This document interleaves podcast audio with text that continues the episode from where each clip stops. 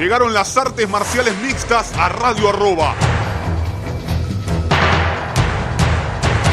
Míralo en Facebook Live, facebook.com barra Tenemos Acción.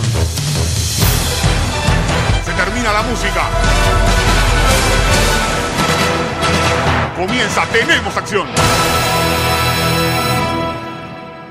Hola, hola, hola, hola, ¿qué tal amigos? Bienvenidos a una nueva edición de Tenemos Acción aquí en Radio Arroba con todo lo que dejó el mundo de las artes marciales mixtas y los deportes de contacto. Al fin, al fin se extrañaba un evento de UFC con calidad de evento de UFC, con perdón a quien le haya... La verdad que veníamos con eventos medio que tirados de los pelos. Necesitábamos un evento así, con una buena cantidad de peleas buenas, además, porque estábamos ahí medio que medio tirante, que, pocos nombres, que ya vuelven los pocos nombres, van que en octubre, que mamita la que se ve en octubre. Pero como que faltaba algo, ¿no? Nos faltaba algo. Nos faltaba un, un título, nos faltaban dos títulos, nos faltaba un Nick Díaz en su vuelta, por más que haya sido lo que haya sido, me parece que estuvimos frente a un evento muy pero muy entretenido, con tal vez la pelea del año hasta el momento.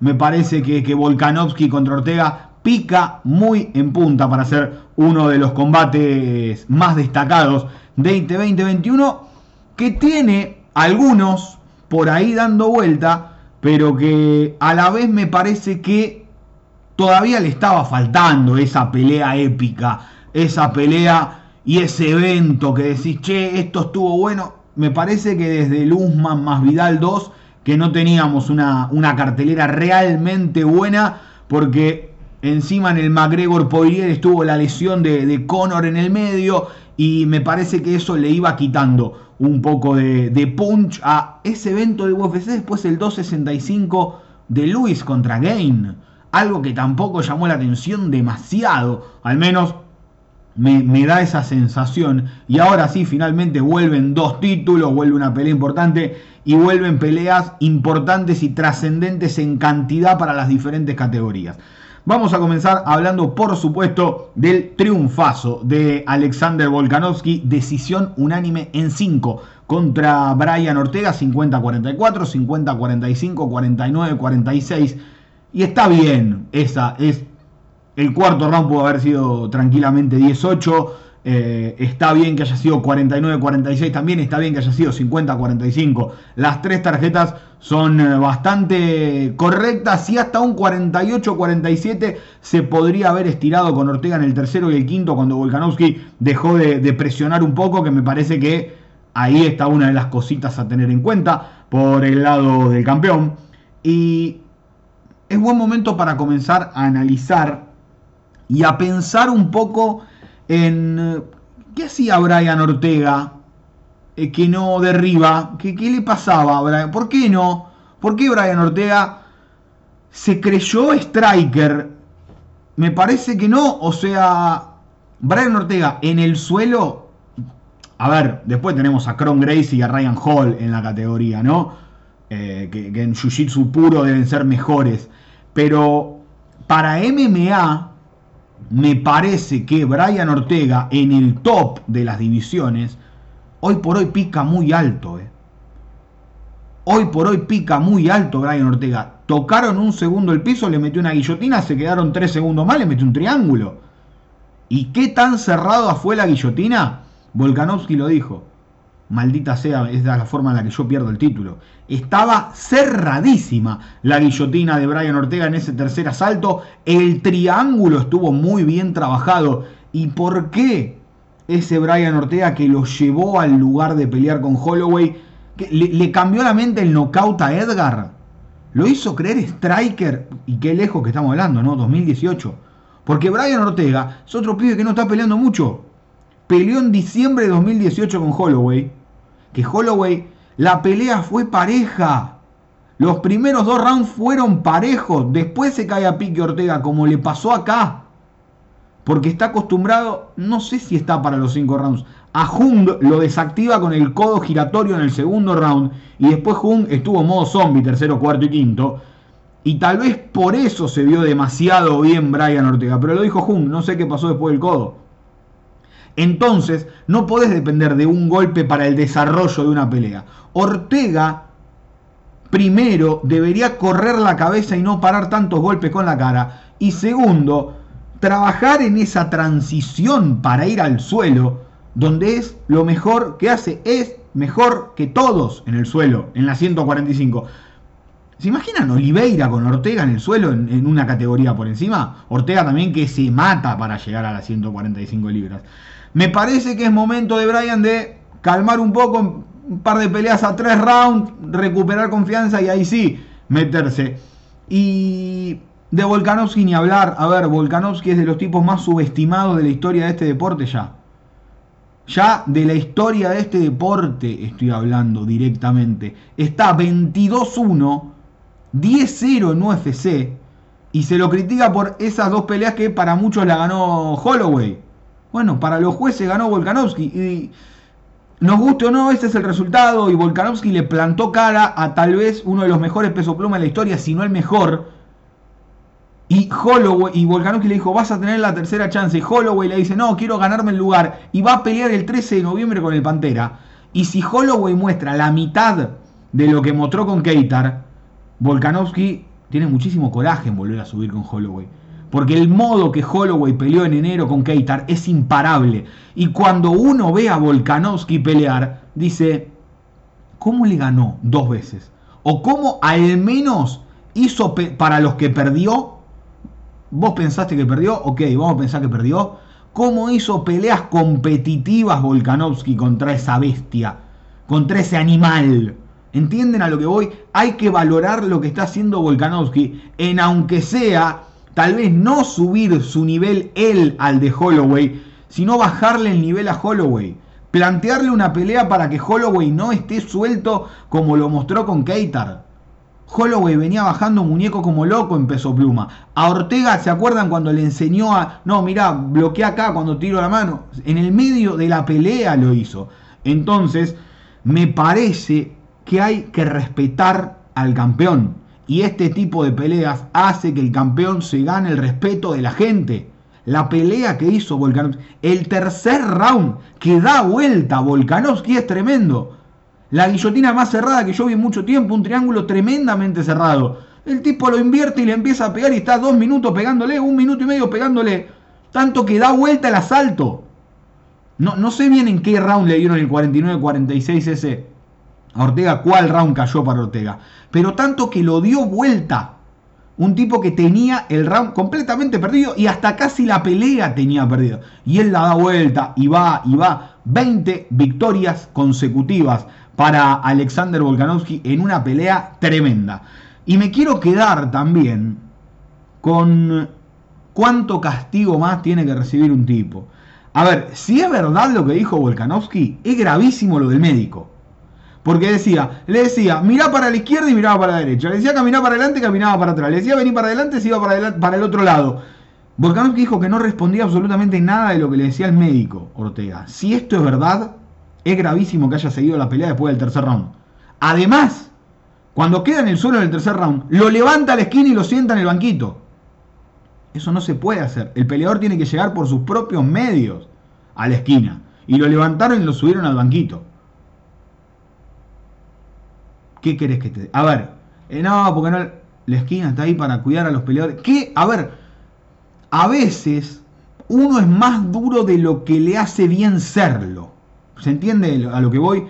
No se cae porque tiene una mandíbula del carajo Ortega, pero termina demasiado golpeado. Demasiado golpeado todas las peleas termina Ortega. Es muy duro para su, para su salud Brian Ortega siguió yendo para adelante, siguió respondiendo, pero ¿cuál era la chance cierta de Ortega desde el tercer asalto? ¿Cuál era la chance cierta de Ortega de ganar la pelea desde el tercer asalto? Volkanovski ya estaba en otro nivel, ¿eh? Volkanovski ese ritmo lo mantenía y mi sensación es que en el quinto aflojó Volkanovski, que no, no quiso ir a meterse en ese intercambio innecesario, cabeza de campeón, ¿para qué le voy a dar la chance yo Ortega? Eso es ser inteligente, ¿eh? Eso es decir, che, eh, acá no es necesario que me meta. ¿Para qué me voy a meter en este lío? Dijo Volkanovski. Me parece que con toda lógica. Me parece con toda lógica. Volkanovski dijo, bueno, bueno, bueno, bueno, bueno, bueno, bueno, para, para, para, para, para, para. ¿Para qué me voy a meter acá si tengo la pelea ganada? Mejor freno, me calmo, espero que me venga a buscar si quiere. ¿Por qué? Porque Volkanovski sabía que en un revoleo, en una transición, podía ser finalizado por un error propio. Entonces, no busca generar ese error propio Volkanovski, que venga y que me la gane la pelea. Eso es tener cabeza de campeón, pensar en el título, en decir, ¿para qué voy a perder? Para, para, para, ¿para qué voy a perder yo la pelea? Que venga y que me la gane. Si cuando yo fui al suelo, porque medio como que trastabilló o un golpe y lo empujó Ortega. Si yo le di la chance a él de que me finalice, no es que Ortega derribó, le pasó la guardia, no. E, es en, un medio una transición medio rara, termina pin, le clava la guillotina y cuando está por encima, pum, el triángulo. ¿Para qué me voy a meter en ese lío de vuelta? Debe haber pensado Volkanovski su esquina y decir, bueno, basta, pará. Eh, me sirve quedarme acá. Listo, se terminó. Me parece que por ese lado entonces Volkanovski fue muy, pero muy inteligente. Frenó, ya está, listo. Tal vez sea la mejor pelea del año. Tenemos el cinturón defendido. Porque por, por decisión no había forma de que perdiera. Sabía que tenía la pelea en el bolsillo. Y eso es lo que también hace a un campeón. Saber hasta dónde seguir, cuándo parar, cuándo volver hacia atrás, cuándo. Y me parece que de a poco Volkanovski se está transformando eh, en este tipo. Y a ver, lo bien llevada que fue la carrera de Volkanovski. Peleas random en, en Australia y en Nueva Zelanda, porque eran peleas random, realmente, tipo, che, agarramos este, lo ponemos acá, va ganando Elkins, Méndez, Aldo, Holloway. Elkins, Méndez, Aldo, Holloway. Está perfecto el camino. Está perfecto el camino. Perfecto. nada puede salir mal cuando vos lo llevas de a poco al peleador para que esté preparado para esas chances. Y Ortega, del 2008, del 8 de diciembre de 2018, perdón, 2018, no, tampoco tanto, al sábado, en el medio peleó una vez con Chan Sung Jung. Por más que esta pelea estaba armada previamente, el problema del COVID de Volkanovski, que se tuvo que bajar, me parece que le faltó algo en el medio, porque de diciembre de 2018 volvió a pelear el 17 de octubre de 2020 Ortega, y un año después tiene la chance de pelear por el título. Y me parece que si hubiera peleado un par más en el medio, está bien, la paliza que le pegó Holloway era irremontable, para mí la chance Ortega estuvo medio, medio apurada, y porque ahora además es difícil volver a darle una chance a Ortega, teniendo en cuenta que en el 95% de los casos, el campeón de UFC el año que viene va a ser Volkanovski o va a ser Holloway. Y así hasta andás a, vaya, sabe uno cuándo. Vamos a ver qué es lo que pasa con Holloway con Jair. Me parece innecesaria la pelea, pero es una gran oportunidad para el mexicano. Siempre son peleas. Y esto es lo que tiene lindo. Una mano te cambia absolutamente todo. Pero realmente no veo por dónde Jair le pueda ganar a, Max Holloway. Holloway, volvemos a lo mismo. Si Holloway pelea como en enero del año pasado, no pierde, no pierde contra nadie. Contra nadie pierde. Tiene que mantener ese nivel. Tiene que pelear así, siempre. En ese nivel no pierde con nadie y tampoco pierde con alguien en peso liviano. ¿eh? No solo en pluma. Lo subo a liviano y tampoco pierde. En ese nivel. En ese nivel. Que es difícil de mantener. Para mí fue la mejor presentación en la historia de un tipo en UFC y Anderson Silva con Forrest Griffin, pero fue una pelea rápida. Mantener ese nivel durante 5 rounds, nunca nadie vi que haga eso. Nadie, jamás. Vamos a ver si Volkanovski con sus armas, porque además quiero ver la trilogía. Todo bien con Jair, pero yo quiero ver Holloway y Volkanovski de vuelta. Me interesa la pelea, a ver qué pasa. Más con este Volkanovski. Más con este Volkanovski. Pero bueno, vamos a ver qué pasa. Ortega yo le bajaría un poco el ritmo de rivales. Eh, Holloway, Hung, Volkanovski 3, Edgar, Edgar, si te pones a contar, que está bien, lo sacó fácil igual. pero me parece que hay que bajar un poco el ritmo de, rivales y alguno que sea que no le pegue tanto en la cabeza. Me parece que, que por ahí es la clave. Leía por ahí más de 100 golpes significativos, recibió en dos peleas con Holloway y con Ortega, siendo recién el segundo peleador en la historia de UFC. Creo que fue el primero Tyson Nam en recibir más de 100 golpes eh, significativos en dos oportunidades y más de 500 golpes recibidos. Eh, hay veces que es mejor que te peguen 200 y caerte y no que te peguen 500 y que no te caigas. Respecto al combate coestelar, y a ver, eh, yo creo que el próximo paso de Valentina es pelear haciendo malabares en el medio. Si se le cae la pelotita, pierde el round, porque no, no tiene, no tiene rival. En 125 libras le buscamos, le buscamos, le buscamos, no hay rival. Knockout técnico en el cuarto contra Loren Murphy, cuando quiso, en el momento que quiso, como quiso. Metió una mano, metió un high kick y le tiró una catralada de piña que la dejó desarmada a la pobre Loren Murphy. ¿Qué hizo? Lo que alguien pretendía más de Loren. Loren estaba ahí, Loren tenía la chance, la tenía que aceptar, obvio porque ella peleó por esa oportunidad, tenía cinco victorias consecutivas. Pero cuando tu rival es Valentina es como, a ver, Juego contra el Barcelona de Pep Guardiola. Y bueno, esto es lo que hay. Tengo esto. Soy la Ferrere. ¿Qué hacemos? Y que no nos golee. 11 golpes en los primeros 3 rounds le había pegado Laren Murphy. Porque peleaba lejos, porque no le podía cerrar distancia y porque Valentina hace lo que quiere. Valentina en 125 libras hoy no tiene rival. Está 22-3 como pro, 11-12 en UFC. 8-0 en 125 libras. Las únicas dos derrotas en UFC con Amanda Nunes. Una discutidísima, la otra muy clara. Dijo, yo voy a pelear con quien me digan. Yo estoy acá para pelear. Dijo, voy a pelear hasta los 50. Yo voy a pelear hasta los 50. Habla en tailandés ahora. Visitó Tailandia y dice, la mejor forma de conocer la cultura es hablando el idioma. Ya habla en español, ya habla en inglés, ya habla en ruso, ahora habla en tailandés. Eh, ¿qué, le puede, ¿Qué le puede decir? Nada.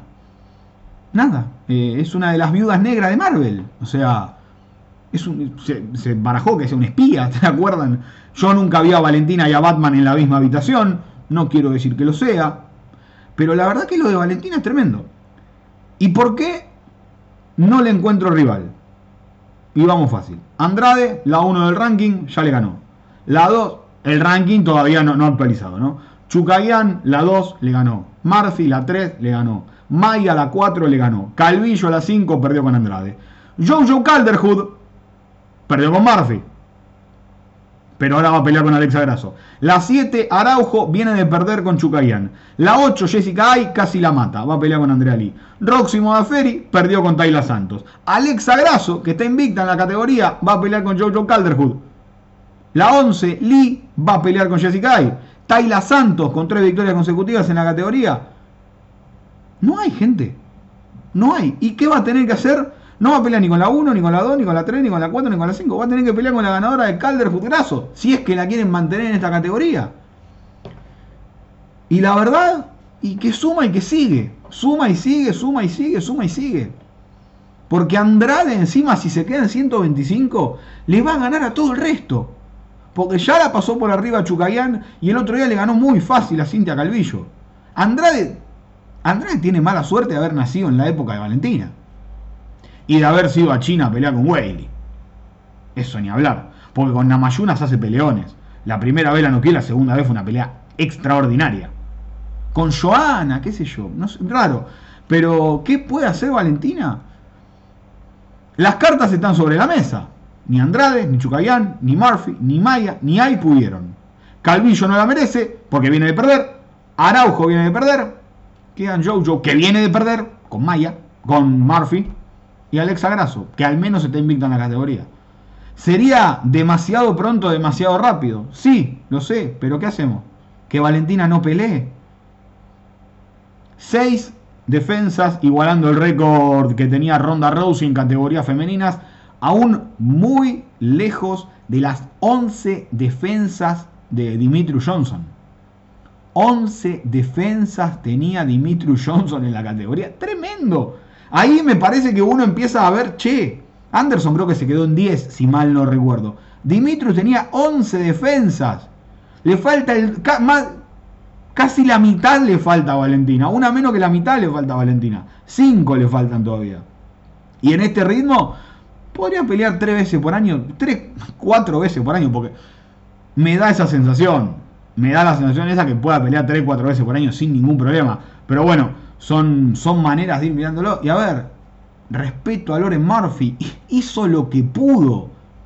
Hizo lo que estaba a su alcance. Era esto. Más no podía. No podía hacer. ¿Qué, ¿Qué pretendían que haga la pobre Loren Murphy?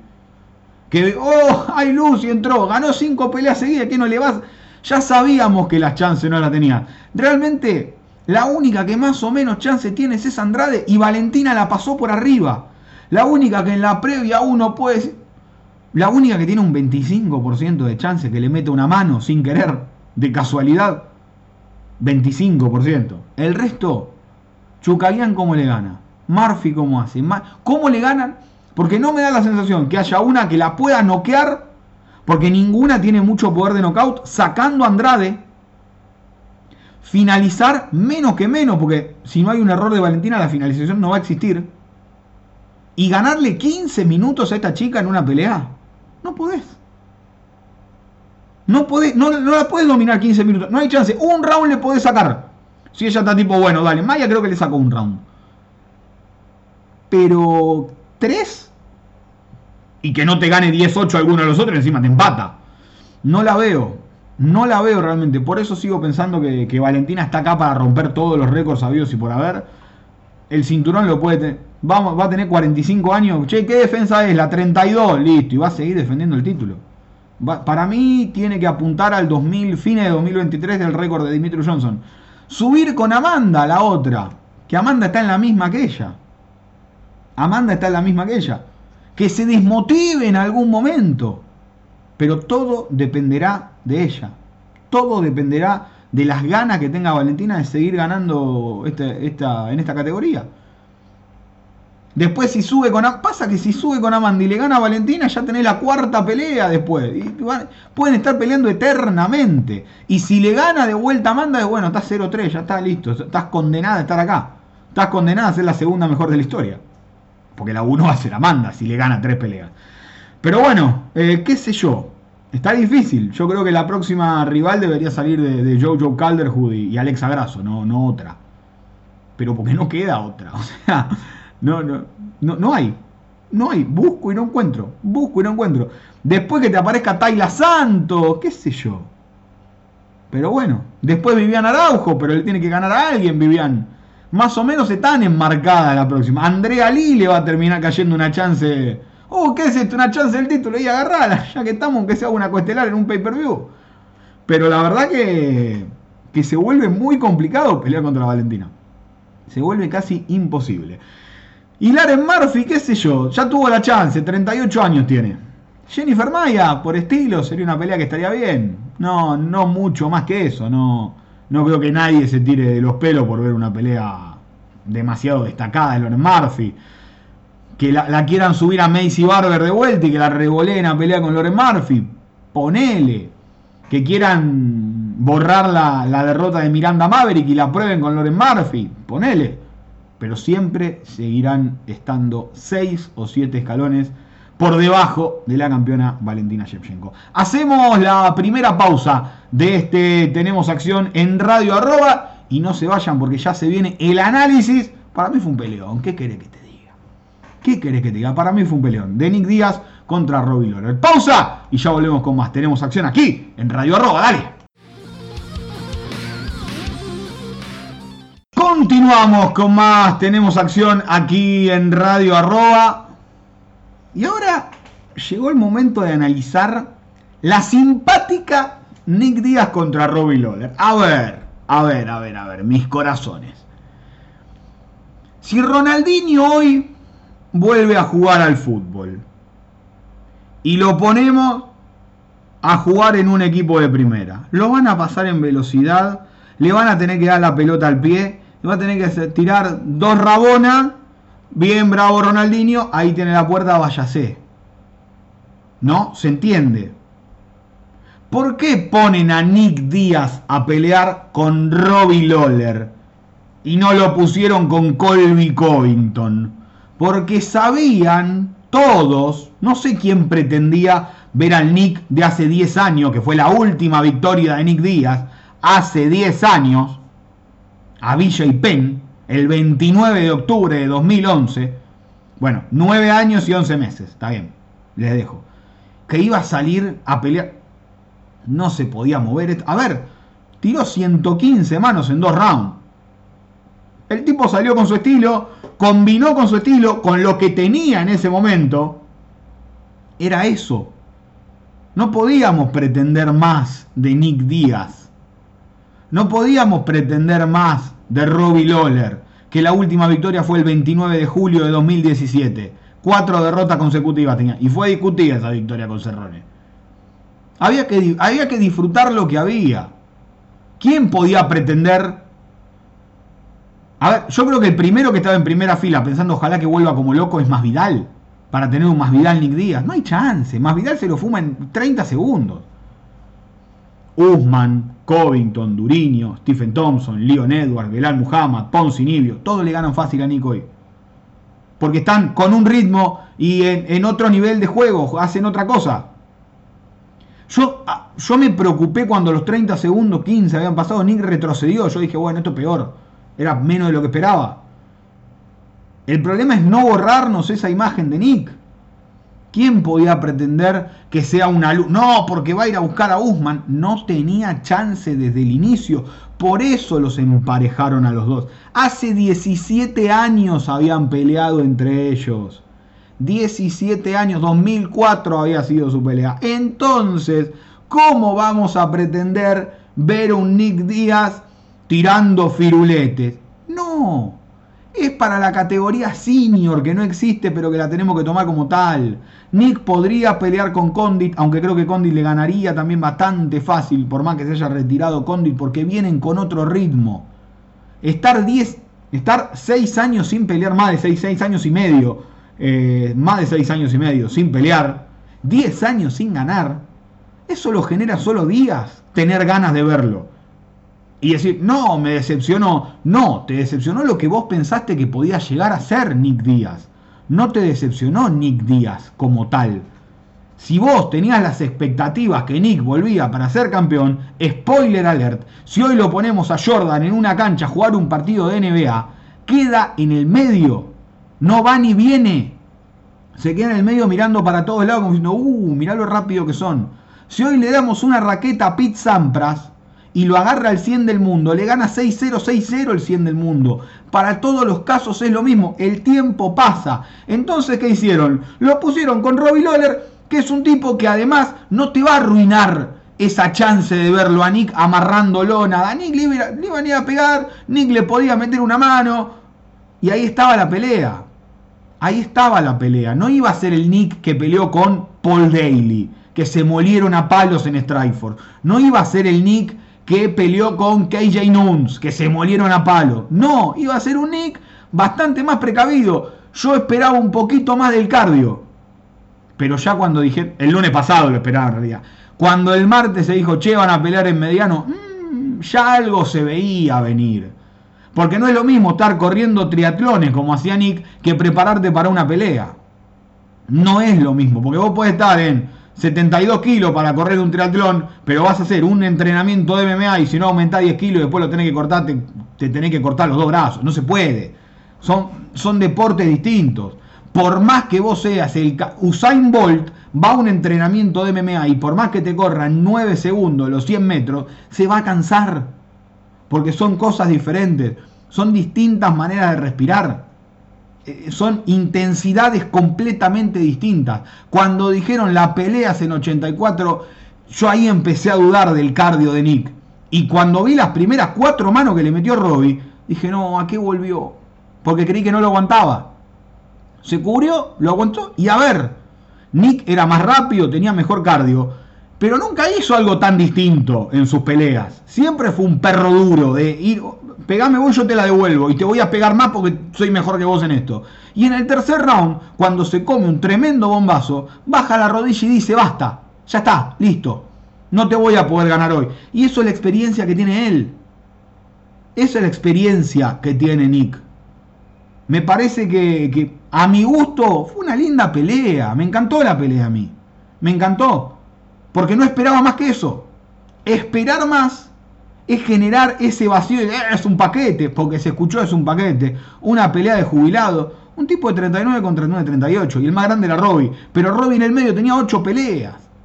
Y Nick no tenía ritmo. Y por más que entrenes, no es lo mismo entrenar con compañeros de equipo que te agarre Robbie Lawler con, che, este me ganó, no quiero que me gane de vuelta. Entonces me parece que, antes que nada, como siempre digo, respeto para los peleadores y, yo creo que, que, estuvo bien la pelea. Divertida, entretenida. Hubiera sido peor que uno lo de los... A ver, peor fue Caris Ray con Jairzinho. Y son dos tipos que están en el top de los pesados hace dos, tres, dos años ya. Peor fue Blaze con Yersinio. Esto fue un que sea divertido. Y no es que pusieron, porque decían, no, esto es lo mismo que hace Thriller, entonces. Holyfield tiene 58, Nick tiene 38, hay una diferencia, me parece. Me parece que es una diferencia. Y lo pusieron contra uno de 39, no contra uno de 42 que le quería arrancar la cabeza. Me parece que es otra diferencia también. Me parece que como siempre decimos, es fácil hablar al pedo, es fácil un, un tweet, es fácil un mensaje, pero analizándolo, no lo hicieron mal. Tuvo bien la pelea. No sé qué esperaban de más, realmente. Para mí no tuvo mal. A mí me divirtió, qué sé yo. Que al fin y al cabo era lo que quería, divertirme. Porque ninguno de los dos va a volver a ser campeón de UFC. El problema es lo que no, ahora vuelve y va a pelear con Usman y le va a ganar a Usman. Las pelotas, en serio, no hay chance. No había chance desde el vamos. ¿Qué va a pasar con los dos? No lo sé. No lo sé. No lo sé realmente. Si Nick quiere seguir peleando, no, no me da la sensación. Pero si quiere seguir peleando, es, es difícil encontrar un rival. Que no termine siendo un pibe que lo pase por arriba. Yo yo creo que la vuelta de Chris Wyman contra Nick Díaz podría ser una pelea que, que Wyman no, correría problema con su pierna, de, tomar confianza, digo, no es que lo vayan a patear y se la quiebren, pero que se animaría a patear, me parece, como cuando en su momento se dio la vuelta de Anderson, en su momento con Nick después de mucho tiempo. Eh, lo pones contra un ex campeón, eh, si lo derriba Wyman en el suelo, Nick se maneja, o sea, pero estoy pensando en una pelea para Nick. Eh, y que no lo expongas. Porque ponerlo contra un pibe es exponerlo. Es exponerlo. Quieren pelear, quiere pelear contra Mike Perry, ponele. Qué sé yo. Y probemos que Perry depende del día que tenga. Pero después el resto.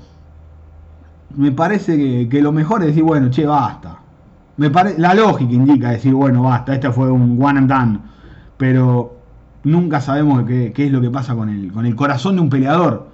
Porque Nick Díaz el otro día se levantó soñando que le iba a meter un bombazo, que iba a quedar desparramado, que iba a estar parado con cara de malo, como hace siempre, arriba del octágono festejando y diciéndole, Usman, voy por voy, te voy a ganar. Porque eso, volvemos a lo que hablábamos hace un par de semanas. Ese es el tema. No es que gane o que pierde, es la mentalidad de decir quiero ser campeón. Porque por más que no lo diga, diga, no, a mí esto no me gusta, estoy repodrido de las entrevistas, la cabeza y el corazón del peleador le hacen creer que siempre puede. Y hay un momento que el cuerpo te dice, no, hasta acá llegaste. Y el cuerpo a Nick se lo dijo, al menos para pelear con los top. Al menos para pelear con los top. ¿Quiere volver sí en Punk a pelear? Deja el contrato de AEW metelo con Nick Díaz. Pero realmente no, no, no, hay un rival hoy claro ni que se pueda pensar. Y para Robbie lo mismo. Eh, Robbie lamentablemente también está, en, los, en los últimos tiros de su carrera y hizo lo que tenía que hacer, ganar, punto, ya está. La pelea a mí me gustó, la pelea fue divertida. Por suerte, no me parece que haya dado vergüenza a ninguno de los dos. Vergüenza hubiera sido que se caigan a los 5 segundos. Eh, como, no, fue una vergüenza, dos jubilados. Pelearon entre ellos de última. Me parece que, ahí está la clave. Continuando con eh, la cartelera, decisión unánime en 3 de Caris. Qué problema que tiene Blades contra Jairzinho. Otro va con. Nah, se subió. Ya saben. Yo lo hubiera guardado un poco más a Jairzinho, pero tuvo esa tragedia de Walt Harris en el medio. y aceptó la pelea con Overeem. Tenía la pelea perdida, la gana de pedo con una mano en cinco, faltando 5 segundos y eso lo obligó y no estaba en el momento para ser obligado Jairzinho. Caris Blaze ahora está 10-3 y un combate sin decisión en UFC, pero las derrotas son con Enganú y con Luis. Enganú va a pelear con Gain, no es un rival interesante para Miocic, que le diga, vas a pelear con Caris Blaze. ¿What? Pedo, le dice, me quedo apagando incendio. No, no, gracias. A Volkov ya le ganó. Lo ponemos de prueba con Tomás Pinal. A ver si Tomás Pinal puede superar otro, dar un saltito más en la categoría. Me parece que por ese lado estaría bien. Y Jairzinho está más o menos en la misma, porque perdió con Enganú, con Gain y ahora con, con Caris Blades. Me gustaría verlo con el ganador de Harris y Tuivasa. Me parece que, que se emparejan bien. Me parece que, que el estilo queda, queda bien parejito para ellos. Jessica Andrade, en modo le voy a ganar a todas, menos a Valentina Shevchenko, nocaut técnico en 1 frente a Cintia Calvillo. Primera mujer en llegar a las 20 peleas en UFC y lo hizo en tres categorías. 7-3 en peso paja, donde fue campeona, y perdió con Joana, con Rose y con Whaley, con tres que en algún momento tuvieron el título de la categoría. 2-1 en 125, perdió con Valentina, la que tiene el título de la categoría, y 4-3 cuando había debutado en peso gallo, porque todavía no había otra categoría en los 61 peleado y fue campeón en 52. Un tractor. Jessica Andrade siempre da buen espectáculo, siempre da buen espectáculo Jessica Andrade. Pero vamos a ver qué es lo que le pasa. Ahora estaba pidiendo una revancha con la ganadora de, de Rose y Whaley. Sería revancha con Whaley, sería trilogía con Rose. Para mí, ya saben, para pedir en una categoría tenés que pelear en esa. Para mí, para pedir una categoría tenés que pelear en esa. Y bueno, vamos, vamos a ver cómo, cómo que yo creí que bajaba de vuelta, aceptó esa pelea en 125. Si se quiere quedar en 125, ganando, lo puede hacer. Tiene menos peligro que en 115. Tiene menos peligro que en 115. Porque en 115 tenés a Whaley, a Rose, a Carla Esparza, que es peligrosa. Si está, Carla Esparza te derriba y es peligrosa. Joana, si en algún momento vuelve, vaya uno a saber dónde está Joana. Marina Rodríguez y Mackenzie Dern, que están haciendo la estelar el 9 de octubre. Tenés un poquito más de nivel en 115. ¿Alguna no querrá subir a pelearle a Valentina? Hace dos peleitas, una pelea y fija, una gana fácil y probamos. ¿Qué sé yo? Capaz que haya alguna dando vuelta, ¿no? Marlon Moraes contra Merab Balishvili. ¿Qué pelea? El comeback del año, me parece. El de Balishvili que estaba enterrado de cabeza en el suelo. Y es durísimo el georgiano. Lo amarró, le pegó, le pegó, le pegó, le siguió pegando, le volvió a pegar. Bueno, estuvimos con un, con un par de semanas. El de Nathan Mays contra Tony Gravely también. La semana pasada fue, fue un comeback realmente muy, muy bueno. Una voltereta más que interesante. A Morales lo está matando el ranking. 1-4 en las últimas 5. Hay que sacarlo ya del top 6. Es el 6 del ranking, Morales. Perdió con Font, con Cory, con Sejudo. Qué sé yo, no sé. Le ganó a Aldo una pelea que tendría que haber perdido. Está prácticamente 0-5 en las últimas 5. 1-4 es lo que dice el récord. No sé qué va a pasar con él. Y Balishvili está 7-0 en las últimas 7. Steyman, Dobson, López, Casey Kenny, Katona y Terren Ware, las anteriores. La de Kenny, la de Dobson y la de Steyman son muy buenas victorias. Ahora le suma a Moraes y se mete como un sólido top 8 de la categoría. Recordemos que al Aljamain Sterling no va a tener el apto médico, no se bajó él, el médico le dijo no puede pelear. Así que Jan está buscando rival para el combate enterino. Sería Cory Sanhagen. Me encanta la pelea. Me parece que Font la merece más, pero Font respira. O sea, Font está ahí. Nadie habla de Font, es el eterno olvidado, el pobre Rob Font. Yo creo que Jan contra Font debería ser la pelea por el interino. Caso se dé la pelea con Sanhagen, me parece que esto de tener que hacer un interino va a retrasar la oportunidad de TJ Dillashaw, que se operó hace 7 semanas. No me da el tiempo para que pelee y me parece que sería una mala decisión TJ Dillashaw aceptar un interino con, con Jan. Va a tener que hacer uno en el medio y me parece que sería 5 asaltos TJ Dillashaw, José Aldo, sin lugar a dudas, y que Balishvili termine peleando con Rob Font.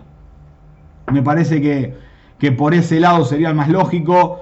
Eh, creo que Aldo lo van, lo van a utilizar para poner un poquito más arriba y no para empujar carreras, sobre todo porque ha demostrado estar nuevamente a la altura de, la competición. Vamos a ver qué es lo que pasa, porque hasta julio no, va a pelear Jan Sterling eh, o TBA, que no subía Court por las dudas, que no, sepamos quién es el campeón, contra otro que no sea uno de ellos. Porque el interinato se hace en octubre. Vamos a suponer que pueden pelear en febrero, marzo. Sterling contra el ganador de esa pelea. Con buena onda.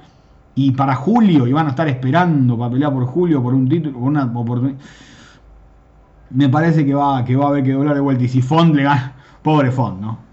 Pobre Font. Si no, buscaría un Dal si no hubiera pasado esto, hubiera dicho Balishvili contra Sanhagen.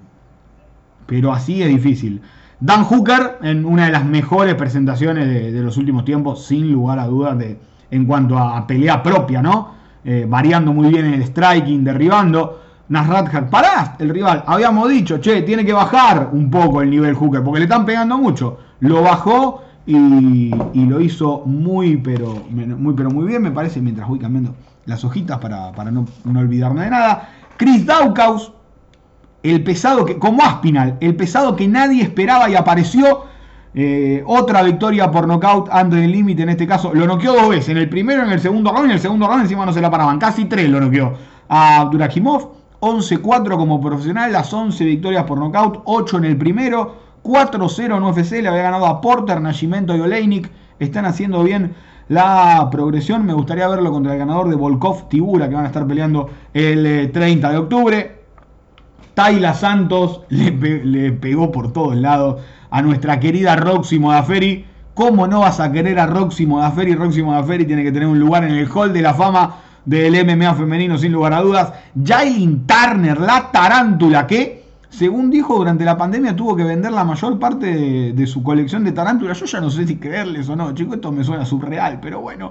Eh, le ganó su misión en el primero a Uros Medic, le quitó el invicto. Tremenda presentación de Turner. Nick Maximov le ganó decisión unánime en 3 a Cody Brandage. Una buena pelea, divertida por momentos.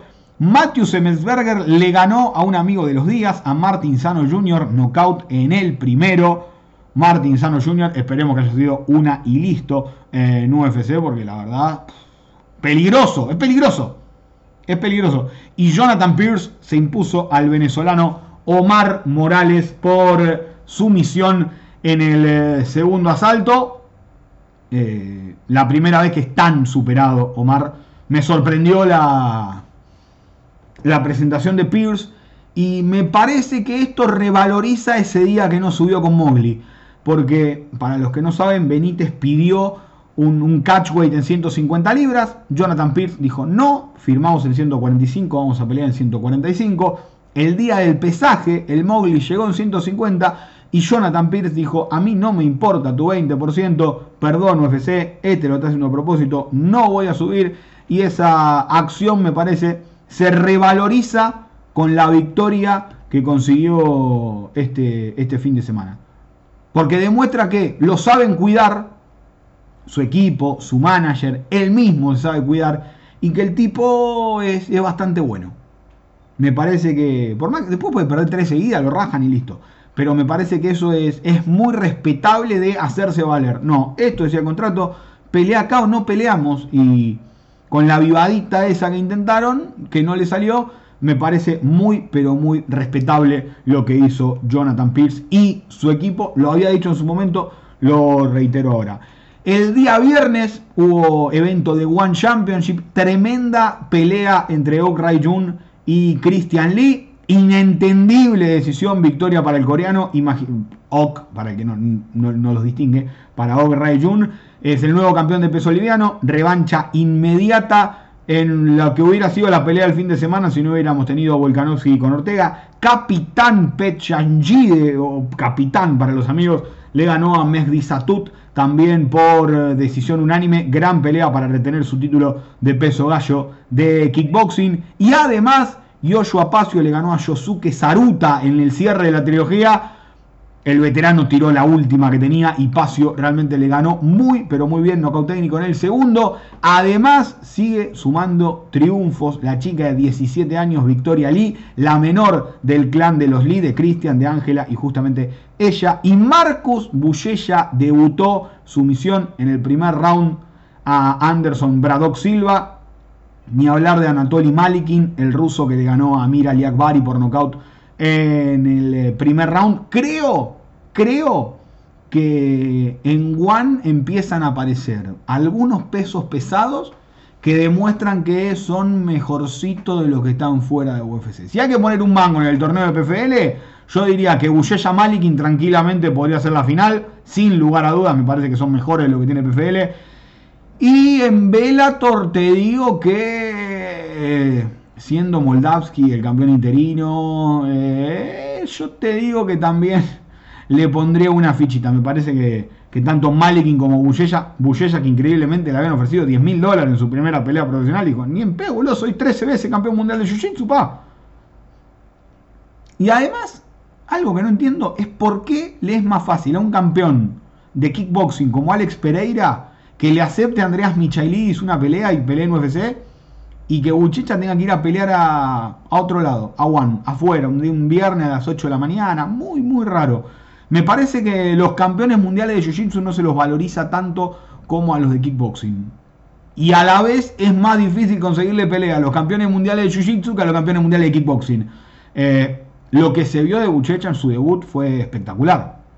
Se lo vio muy bien parado de pie contra Braddock Silva, que es kickboxer, tenía 75 peleas de kickboxing, o sea, un tipo recontra experimentado y Bullella lo puso para abajo, pero estaba bien para... O sea, no se lo vio rudimentario de pie a Bullella, no se lo vio rústico, se lo vio bien. Así que vamos a ver cómo, cómo termina acomodando todo Juan en la división de peso completo que con Malikin y con Bullella, eh, sacando que el campeón es Arjan Bular, me parece que tiene bastante por dar. Y ojo con Juan que cada vez tiene mejores peleadores. Eh. Atentos a Juan.